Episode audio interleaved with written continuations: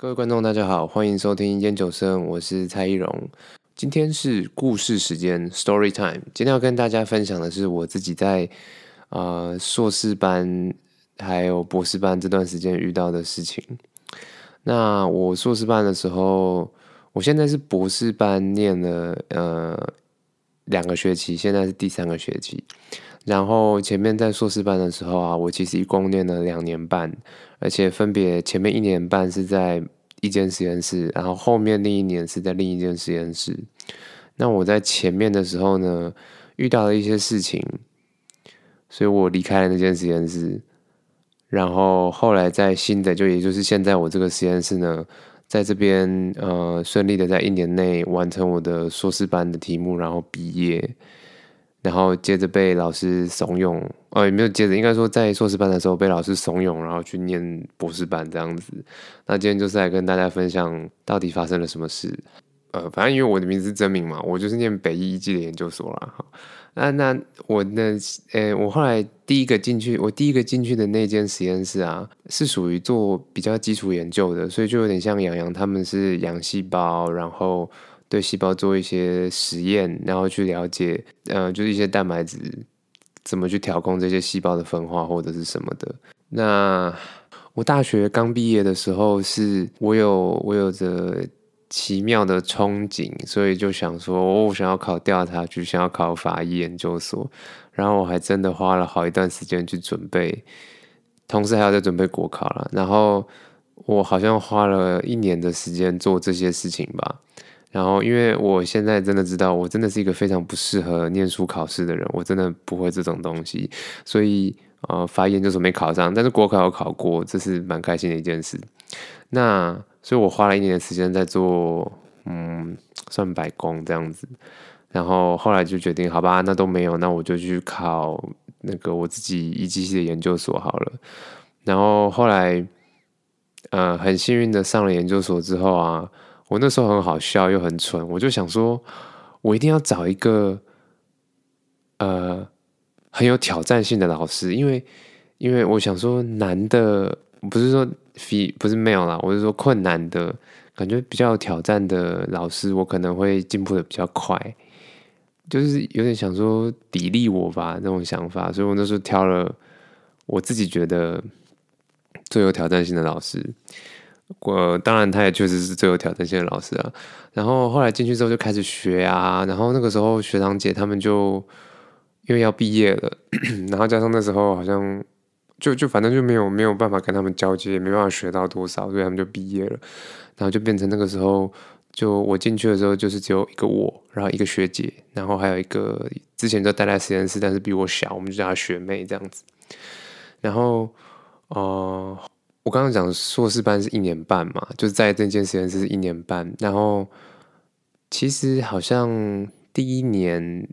还没有到很严重，因为呃，我们的这位我的前老板他是一个非常，他并不是一个脾气很好的人，然后他也不是一个呃，他也不是一个讲话具有建设性的人，就他不太会针对你的问题去给你建议，他比较像是会。批评这样，但其实应该很多很多人是这样。Anyway，好啊，因为我刚刚我说嘛，就是我们没有我我们那个时候没有哦，虽然说有一个是比有刚刚有说一个是学姐嘛，可是她其实好像只比我早半学期进去而已。好，所以大概人员的配置就是这样吧。然后我们在那个实验室要做的事情就是，我记得那个时候是老师会跟你说你的题目是什么，你要做什么。你要养细胞，然后你要把你的细胞先去分化，那你要怎么去看它有没有分化？大概这样子，然后就哦好就做。然后我那个时候有蛮多问题的。我我的问题是说，我现在回头看，我知道我那时候有很多问题。呃，比如说我那时候基础的是东西就一知半解啦，就是比如说像什么 cloning，cloning 是什么？我那时候真的完全没概念。怎么做 clone clone 的？就我好像大概知道，就是课本上、生化课本上写的那样。可是实际上 details 很多东西我都还是不知道。可是像老师啊，他哦，对不起，我的前老板啊，他并不是啊。这也是为什么我之前在讲那个，我忘记哪一集了。我我有跟大家说到，就是说有的老板不是很科学，因为呃，跟大家讲一下，cloning 就是说，你把一个，比如说你今天想要表现一个蛋白质啊，假设什么啊，比如说是那个好了，COVID nineteen 的一个抗原好了，好，那它是蛋白质嘛，所以它这个抗原它会有它的基因片段，那你把它的基因片段塞到一个植体里面，那植体就是一个环状的 DNA，那个是细菌用来，那算是细菌用来跟他们就细菌之间传递它的。呃，遗传序列的一个方式，它不用繁殖，它不用繁衍，它可以细菌细菌之间去沟通他们的传递，呃，沟通他们的那个遗传讯息。cloning 的步骤呢，我想一下哦，第一个就是你会先放大你的想要的那个基因片段，比如说 COVID-19 表面蛋白的基因片段，好，然后再去找一个适合，比如说你用大肠杆菌来当做你的，比如说你用大肠杆菌来当做你的就是细菌啊，你你要用它来表现你的蛋白质好了，那你就要找一个呃。大肠杆菌会用的那个植体，那个环状 DNA 啊，你觉找好了这两个东西之后呢，你要用酵素去把那个环状 DNA 切一个洞，嗯，然后把你的那个放大片段也做一些修剪，然后都做好了这个剪切之后呢。你会再放到另外一个管子里面去做 ligation 连接。那连接这个步骤呢，你就是让很多的基因片段跟很多的被切好的肢体，他们会去 randomly 随机的去碰在一起，然后你再用这些接好的 DNA 呢，接好的环状 DNA 呢，送到你的细菌里面去，然后你再去筛这些菌，哪一些有你要的蛋白质，这样子。好，所以这是一个。很传统的一个实验，那那个时候我做的非常不好，因为大部分做基础研究的人，因为你要去研究蛋白质，你就会需要去表现这个蛋白来看，就是你表现它，你可以表现它之后，你就可以开始对它做一些改变啊，然后看，比如说你表现这个蛋白质之后，它跟其他东西会有什么反应。就就用这样的方式去了解，那所以你要制作出，就是有点像前面要把细胞养好，是你要养好细胞才有时间可以做嘛。那你要把 cloning 做好，你也才有后面的时间可以做。然后我记得我那时候就呃，我记得第一个克隆很快就做出来，但那个克隆是因为很短所以做出来，就那一次做完，后来就再也没有做出来过。呃，卡一个月吧，可不是我卡，我记得那时候那个呃找我一个学期进去的那个也是卡这样。然后卡的时候啊，我就问过我钱老板一句话，就说：“呃，老师，请问那个做 cloning 有没有什么技巧？”然后他很不科学的告诉我：“多做就好了，这是手感的问题。”这是非常抽象的一个概念，手感，我真的我到现在都还是不知道手感是什么。我们做实验讲究的是 SOP 啦。好，反正那个时候我大概求助的时候得到回答都是类似这种吧。然后，因为前半年我其实就我觉得我那时候学习算学习的很慢。然后我讲一下，我先讲一下我自己当时的问题好了。就是我自己那个时候的问题，第一个就是我的，就我刚刚说嘛，大学毕业之后，嗯，我还没有去工作，然后一年的时间都是在准备考试，所以。呃，我当时的个性还是属于很就是比较 naive 啊，我的个性就很认真看待每一件事情。然后因为每一件事情嘛，比如说有什么东西没有放好，什么东西位置放错，其实我本来应该是还好，我就哦就放错。可是那个钱老板很凶，他对于这种小事情，他可能都会破口大骂，他就会觉得。嗯，你们到底在干什么东西？而且我我跟你讲，他们他骂人，他并不是说直接指着你的鼻子骂哦，没有，他是会。我讲一个一个一个例子好了，这个这个我那个时候，这是其中一件事情了，就是我刚不是说我们要做 clone 嘛，对不对？所以我们会养菌。那养菌这个东西，你就是放进去之后，你要让它长十八个小时。然后我记得那个是礼拜五的时候，我老板钱老板就问我说：“哎，你明天会不会来？”我说会，可是我要下午才会来。然后他就说：“哦，好，那你帮我收那个菌。”我说：“好，可以啊。”然后隔天下午来的时候，哎，我发现他已经把菌放在桌上了。然后我就：“哦，那可能老师刚好来了，所以就收。”然后礼拜一发生的事情就是他都不讲话，然后我就很紧张，想说发生什么事情。然后。然后他就是一直都不讲话嘛，然后躲在他办公室，然后后来有的时候出来，然后就对着空气讲说：“现在的学生哦，假日都不来做实验了，叫你们帮我收个东西都不会收。”然后我就，呃，我又我们不是讲好就那我我忘记后来怎么样了，反正大概可以了解，就是他就是类似这种事情很常发生吧。所以那个时候搞得我真的超级焦虑的，然后再加上我就说我基础的东西就一知半解嘛，然后 cloning 也做不出来，所以那个是前一年发生的事情。而且那时候还有一个很好笑的事情，就是嗯，在实验室里面啊，我我知道我很雷，这样，那可是我比我大一个学期的那个学姐她也很雷，然后我们那个学妹她是最认真，然后最最知道老师的意思是什么了，但我们其他两个人都不太清楚。然后可是我们那个大我一个学，就是找我一个学习进来的那个学姐，她其实有个好处啦，她就是我现在老板俗称的那种一匹无难事啊。她就是，老师骂她，她其实她当然会觉得很烦，但是她其实也无所谓。他就是我，我就这样。我当时真的应该多跟他学习，因为到后来的事情就是，我刚刚说我一年半离开实验室嘛，但其实这样讲不够确切。实际上我是被暗示，请你离开实验室这样子。然后就前面一年，就硕班的第一年嘛，就是实验都是做不出来克隆做不出来啊，或者是养细胞养的好像也不好，分化了吗？不知道。老板那时，钱老板那时候的意思好像就是你，你这一年都做不出东西来。哦，而且我还记得那个第一年的时候，因为本来是做脂肪细胞分化的实验啊，然后我还很记得，我那时候老板还哦，我反正还很记得，就是我有在看 paper，然后我有看到，哎，有个题目跟我好像，然后我就看，然后我本来想要跟我的钱老板提，然后我就跟他说，哎，老师，我看到一篇 paper，然后他就说。我忘记他说什么了，但是反正他讲的话让我吓到，然后我就通回去。他应该是说什么 paper？你就是你看的是什么 paper 还是什么？我我忘记了。但反正他就是我很怕，所以我就把话收回去。结果后来过了大概几个月吧，他都把我叫去他的办公室，然后就把那篇 paper 拿出来，然后跟我说：“你知道你现在做的题目人家已经做完了吗？你已经没有新颖性了。你到底知不知道你要看论文这种事情？”然后我就说：“我知道这篇 paper 我有看到。”然后他就说：“你有看到？你有看到？”然后我就不知道说什么。然后他就过了很久，然后又说一句：“你还在这里干什么？”然后就摸摸鼻子就出去这样子。我拜托，那时候真的对我来说是很……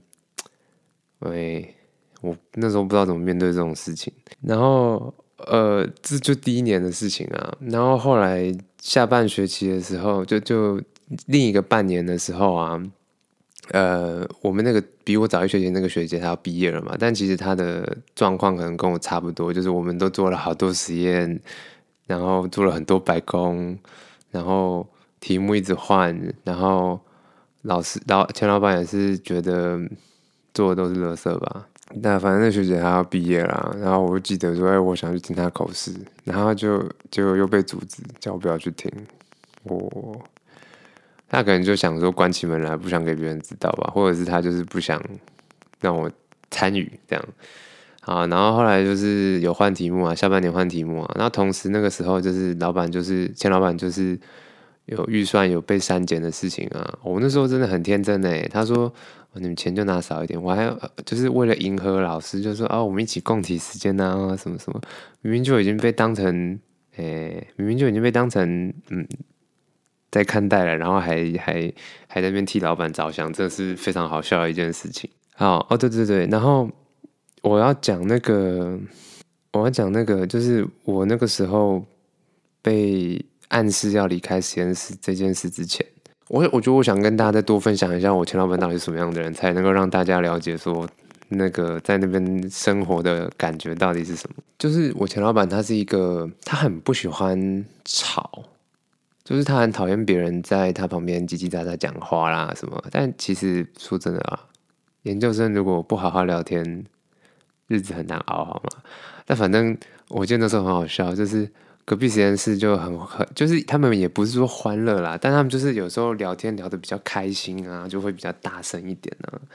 然后，然后那个我的钱老板他就会摔椅子、摔牌 pad，摔东西，然后就是 哼之类哼之类的这样子，或者是就会就是他他很长非常长，就是戴着耳机，然后做他的实验，然后不讲话。然后我还记得，我就记得每天我们那时候都在问说老师的心情好不好。而且我刚刚讲说隔壁家聊天大声，他就很不爽嘛。所以每次隔壁家聊天很大声的时候，我都会觉得很害怕。就是哦，拜托你们可不可以小声一点？然后或者是我们聊，我如果跟谁聊天，他出现，我就会很想赶快躲回，不是躲回，很想赶快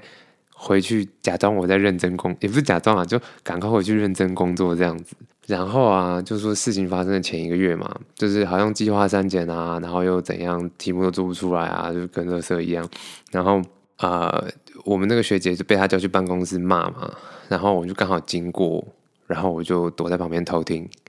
我就偷听到底在干嘛。然后我就发现他好像其实是在讲我，就是说我是就是不断的数落吧，就说你看蔡荣他到现在什么都做不出来，然后都坐在椅子上，然后。不知道能够做出什么东西来，就说都坐在位置上啊，都没有去做实验什么的。就面对这样的指控，我大概也没什么好说啊。可能就觉得他看到你坐在那边，他就觉得你都没做事吧。不过隔壁实验室的老师不是这样觉得啦。哦，然后我还记得我那时候有，就是哦，那时候 clone 啊，好不容易做出来了，然后表现到那个。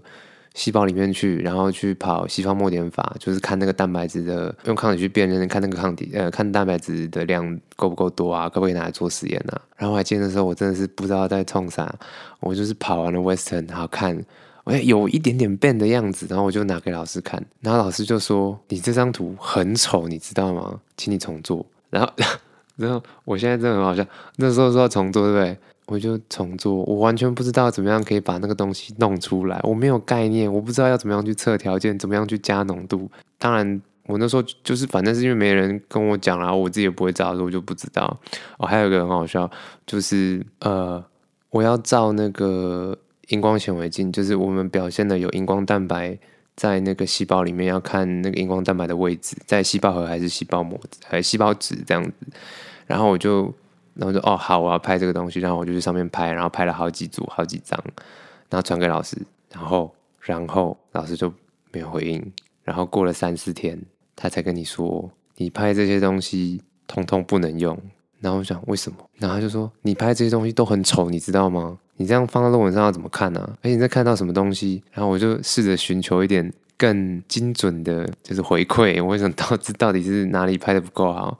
那好像是可能，比如说东西图像要放在中间，或者是说要放大一点之类的。好，然后我就好，我就努力再做一次，然后拍完之后寄给老师，然后老师就没有回应了。所以我那个时候在硕班的时候，其实就是一直处于一种极度的不安定跟。我没有办法抓到一个我到底要怎么做的一个准则，尤其是就是钱老板情绪不就情绪起起伏伏啊，他今天开心他就哦你这 data 很漂亮，然后他隔天不开心就说我什么时候说过这种话，我什么时候说过你这种东西是可以看的，类似这种感觉吧。然后因为那时候能力也很差，所以就整个很糟糕。所以这种情况啊，一开始说班开始其实还好，但是后来就是每况愈下，一直到就一年半嘛。然后到我听到我前老板说，就是批评我的不是，说我的不是这样子，就是被踢出来的，呃，对不起，被暗示离开实验室的那前一个月，我的状况就变得很糟，就是我不想起床，睡觉起来肌肉酸痛，然后焦虑症的情况，呃，焦虑的情况变得比较，就变得很严重，就是啊，严重到什么地步，就是。我自己焦虑症的情况比较像是我的脑子会变得很紧打结，然后没有办法思考，然后会觉得肩膀会耸肩，就是没有办法没有办法放松，因为光是想到要再去面对钱老板，或者是说我是不是有哪里做不好，然后又会被他拿出来说一番批评一番，但又不知道如何改进，总之就是一直被玻璃的感觉，所以。直到有一天，我记得我是在捷运上，然后我就觉得，哇，好痛苦哦，好希望所有事情就这样结束。就是当我有那个念头的时候，我才发觉到，OK，这应该是极限了。所以我好像就决定去看身心科这样子。然后我一定要跟大家分享，呃，那个身心科的医师就是一个长得很帅，看起来很干净，全身大家就穿着那个很。就是呃衬衫跟白袍，然后非常专业、非常整齐，然后他做的非常挺直的，然后靠在桌子上，然后他的手就是呃交叉，呃那个是双手交叉，然后问你说有什么可以帮你的吗？就是后来我就去看神经科，然后我觉得医师真的很帅又很专业，然后真的是呃哦那个时候我之所以觉得。我觉得要去看。当我一想通，当我一想通我要去身心科的时候，我才觉得好像解脱了。我说我想通，愿意去看的时候，因为我那个时候有点理解到我的状态好像不太正常，也就是说，应该是有什么东西出问题，不知道是我还是别人。那时候我有这样的感觉。然后后来去看神经科的时候，就吃那个。算是我我忘记那个药名了，反正就是抗有抗焦虑的药就对。呃，我那时候特别去记录那个抗焦虑药物的效果，因为第一次吃这种精神类的药物，那就真的就是跟嗑药很像。它就是几个小时之后，我记得是我第一次吃药了，然后我才在那个月的时候，我有感觉到什么叫做开心。我记得是我在呃应该是金站还是台北车站，然后吃那个二十一世纪风味馆。然后我还记得，我听到那个店内的音乐，我就我吃药了之后，第一次吃药，然后听到那个音乐，我才发现原来要就是要快乐，要觉得开心，其实很简单，就是你的心境而已。但我那是那一个月以来，我吃药了，我才第一次感觉到，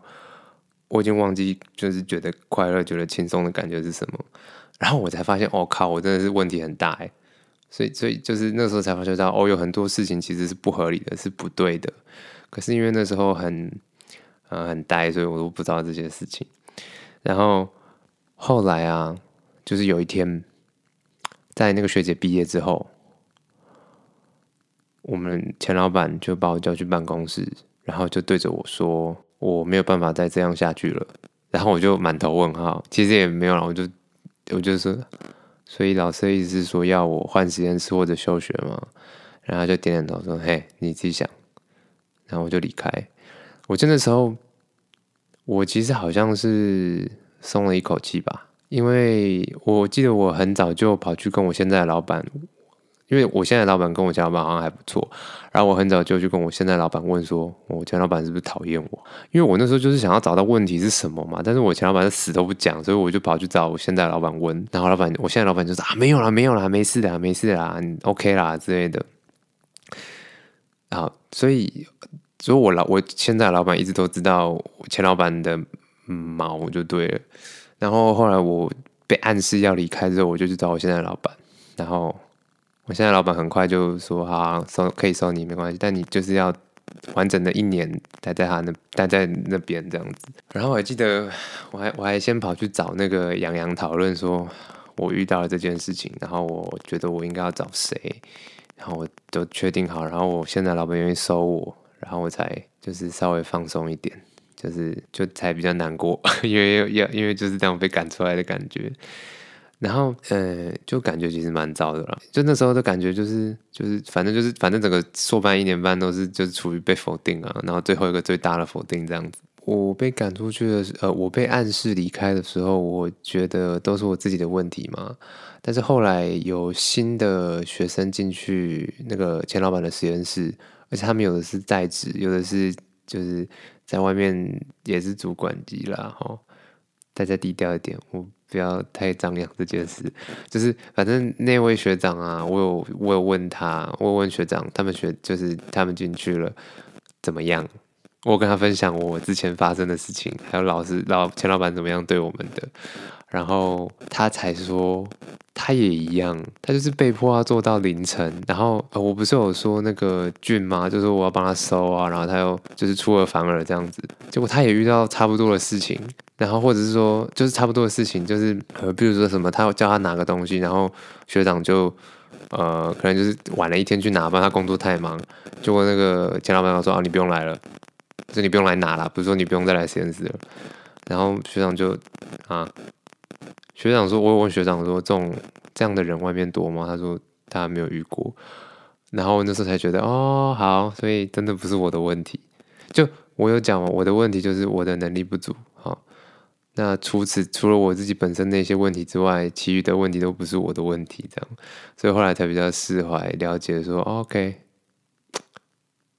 并不完全是我的问题，并不是完全我的责任，这样子。虽然我的现在老板都跟我说不要去说前老板的坏话或什么，可是我分享这个并不是要告诉大家他怎么样，因为其实你们如果去。你们去了解也会知道事情的原貌是什么。我只是希望大家了解，就是我的重点是希望大家了解，就是你被怎么样对待的时，被这样对待的时候，其实问题不在，问题不完全是自己啦。哦，后来就跟钱老板说好，说好，然后离开，然后他也就签字，那没讲话。然后，然后就这样离开了。然后我后来去收东西的时候，发现我东西都被丢掉。我是觉得他可能早就不想要做这些东西了，所以才会把这些东西丢掉了。但看到自己的东西就这样被扔掉的感觉，还是有点不知道该怎么讲。好，所以这大概就是前面一年半发生的事情吧。这应该是我到目前为止遇过最最最最最低潮的段落了。所以后来到现在这个实验室啊，老板就是我老现在老板跟前老板完全不一样。以前的老板他是十句话跟你讲话哦，十句话都是工作。现在的老板是十句话里面八句都是聊天这样子。那剩下两句话，我们就是把实验室实验的东西讨论完这样子。然后，所以我后来就在。我后来硕班的一年，在现在的实验室就是做生物标记的开发，然后也是在这边做实验的时候，都会跟现在老板讨论，然后老板都会，就比如说实验做不出来，或者实验有个结果，他就会跟你讨论，然后呃会引导你，或者是说会让你自己去，就比如说今天的我的今天那个西方模拟法做出来，好有变，那这变的意义是什么？就是他会这样子跟你去讨论，然后才慢慢的。学习到说哦，怎么样去解决问题？怎么样透过设计实验去把你的呃，比如说假设或什么证明出来？但是啊，我其实前面一年半的阴影没有那么快消失。我好像到硕班结束、博班前期之后才真正完全好。因为我那时候在新的实验室，就就现在的实验室的时候，偶尔还是会遇到我的前老板，然后每次看到他还是会战战兢兢的。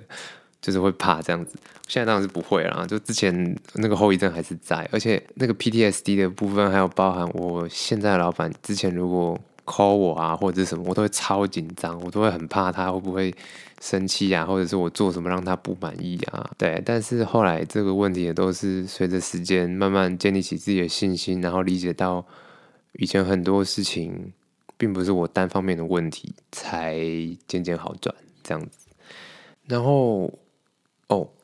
我在现在这个实验室啊，我那时候硕班的时候做生物标记开发嘛，我们就是做自体抗体的研究。但是那时候我是在做心脏病的，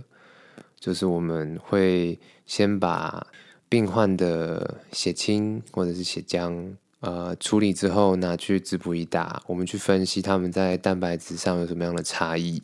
就是看这个蛋白质上面有没有什么一些化学修饰，因为有一些氧化修饰是导致心脏病的成因之一啦，就是那个氧化的低密度脂蛋白 LDL。那我们会去试着发现一些有没有你说更就是不同的，或者说更有意义的氧化修饰的蛋白质，然后它可能会引起自体抗体，然后这些自体抗体就有可能可以成为呃一些生物标记，可以去检测这个人罹患心脏病的风险这样子。那就基本上实验是这样，实验的设计就是这样了。然后很有趣的就是在做这些实验，就是我那时候还第一次去中研院做实验，我就好兴奋哦，我说哇，中研院呢！当然现在有点不想去，因为实在是太远了，因为在南港那边，每次去的话做实验就是做一整天这样子。然后我们现在这个实验室其实就比较就蛮蛮自由的，就是你事情完成，然后。你把事情做好，除此之外，你要在哪完成？你怎么完成？其实老师不会有，我们老板没有那么介意，你就是把事情完成就好。嗯，然后有趣的事情就是，我在这个实验室参与了我我自己觉得很多重大事件，就是我们实验室现在有一些东西都是我有点像我引进的，因为嗯，我之前有一次师母的电脑好像坏掉吧，然后我就跟老师说。我可以帮他重灌啊，灌软体什么的很简单啊，因为小时候都这样做。然后老板就很开心，可以帮他解决师母的问题。毕竟家和万事兴嘛，所以就帮师母把电脑弄好，然后还设好远端桌面，可以帮他就是随时他有什么问题可以去介入帮他弄好。然后老师就很开心，然后老师就说：“哎，你这样可以去学人工智慧，学 AI。”他说：“因为 AI 是未来的趋势。”就我老板就会讲这种话。但他讲也没错啦，所以我后来就以他的名义去找了一之所的两位非常杰出的老师，跟着他们学习怎么样去做机器学习，怎么样去做人工智慧。当然，到就是我们开始去学习了之后，我就了解哦，人工智慧并不是 嗯不是万能的啦，就是它实际上它就是基础的演算法，然后再加上后来大家很多的努力之下，弄出了。啊，我没有办法解释人工智慧。我之后会请那个，我会找一之所的人来，我再请他，我再请他跟大家解释好了。总之，呃，你的 AI 不是那样，我老老板想的 AI 跟他想的不太一样了。可是经过我跟那些杰出老师学习之后，我还是找到了这些演算法、这些 AI 的呃机器学习的东西，它是要怎么样跟我们现有的研究去结合。所以后来在我们实验室，我们的研究都可以再多。多一些呃资料处理的分析，是我可以就我带进来这个实验室，然后可以帮老师去分析，然后传给实验室之后的学生这样子哦。而且其中已经有跟某一位老师一起合作，然后发表一篇论文了。然后除了这个之外啊，那时候老师还要交给我另外一个任务，那是我第一次感觉到原来就是读研究所可以有成就感啊。然后那个时候老师就是。老师还说去听那个质谱质谱仪教育训练讲座，然后费用他会出。我那时候好感动哦，因为钱老板那边他们都是，呃，就他不愿意花钱让学生去做任何教育训练，他就觉得你就是来混学历的吧？我不知道。反正那时候老板现在老板让我去做这件事情的时候，我就觉得哦感动，所以就好好的去做。因为那时候除了就是去听教育训练讲座，他有给我一个任务。他跟我说，他要知道 M R M 是什么，然后我就说对质谱概念是零啊，我想 M R M 是什么，我不知道，然后我就去听，因为就去中文院听啊，然后他就是个为期两天的讲座，然后那时候听讲座最喜欢的就是午餐时间跟那个下午茶时间，他们那个都给超好的，就是咖啡让你喝到饱啊，然后都是餐呃就是蛋糕那些都很好吃，我那时候最开心有咖啡喝到饱，休息时间就去喝咖啡这样子，然后也在那个时候。在那个讲座第二天的最后一场，遇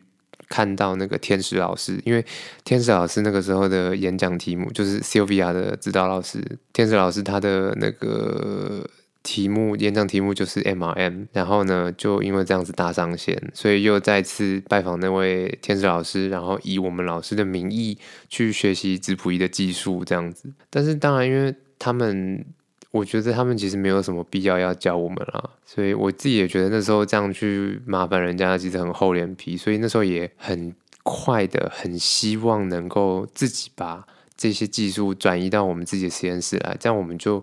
可以独立起来，不用再麻烦别人。因为像上次有说到嘛，质谱仪的前处理是要花，就是你要 overnight。那如果你前一天比较晚，哎，比较早弄好，比如说你，因为一般来说是五点。放下去切那个酵素，然后隔天早上九点去收。那如果今天你前一天做比较快，你不是四点或三点就加了，那你隔一天就七八点来。那个人家实验室我不一定会配合你说真的那么早来，所以那时候就很希望可以赶快自己独立出来，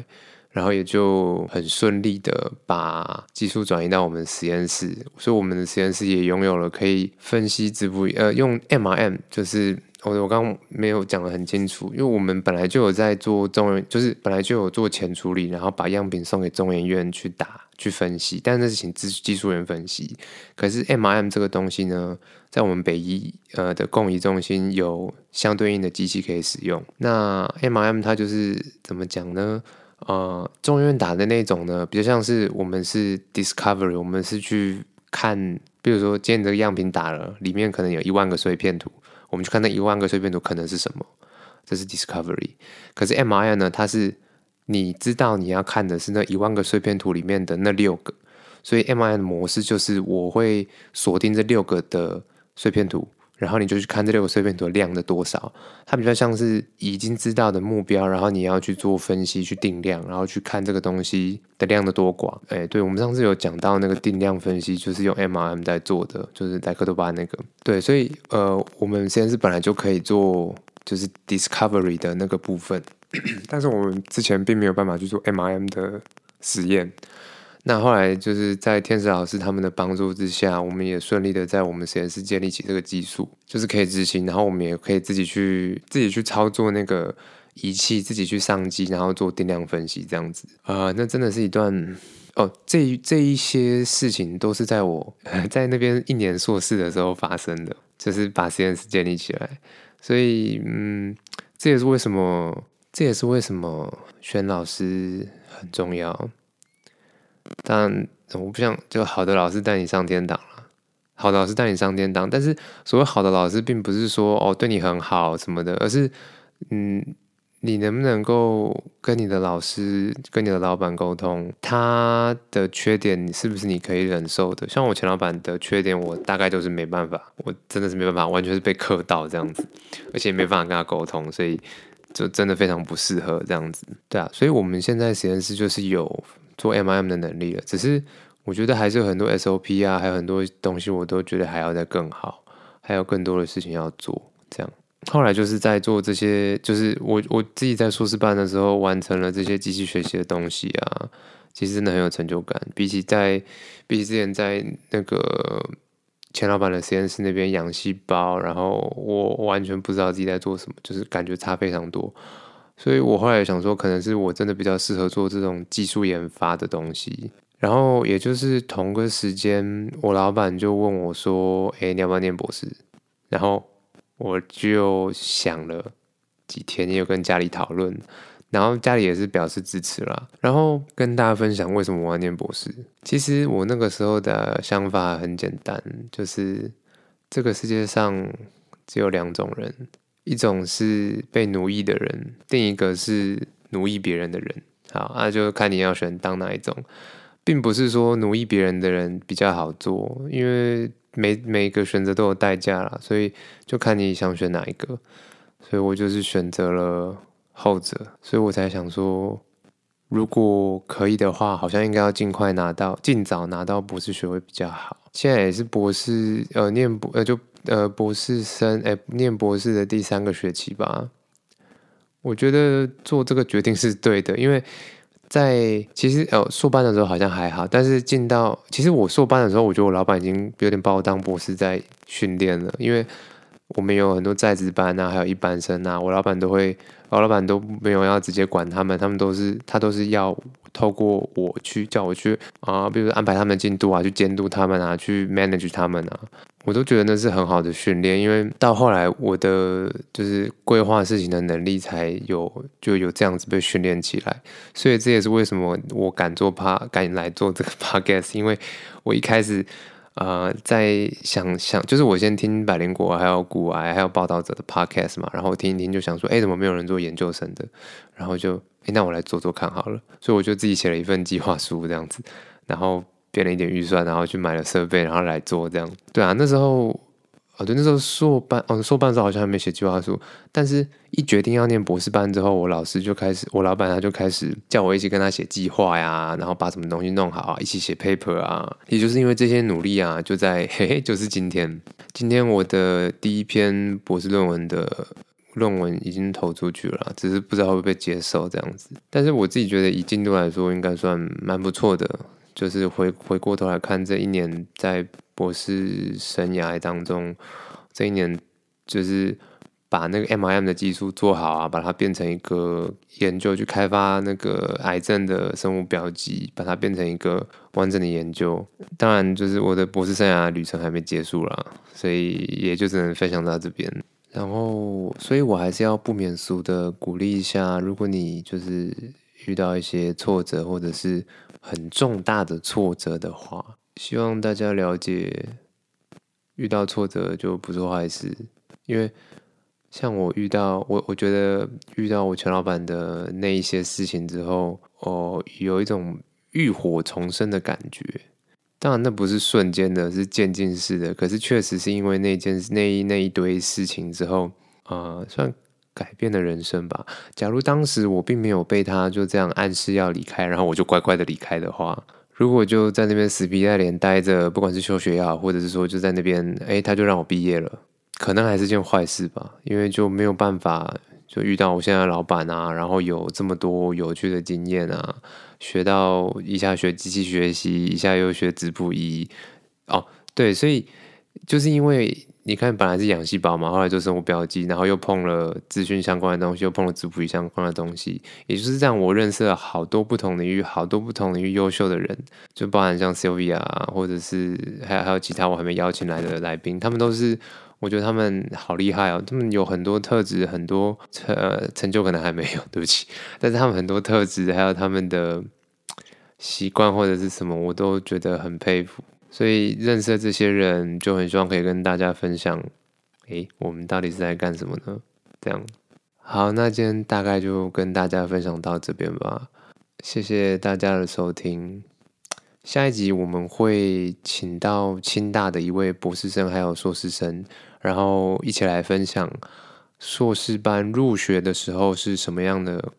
情形，就再跟大家分享面试的时候会发生的事情吧。如果有同学也要面试研究所的话，可以听听下一集来当做参考哟。好啦，就这样。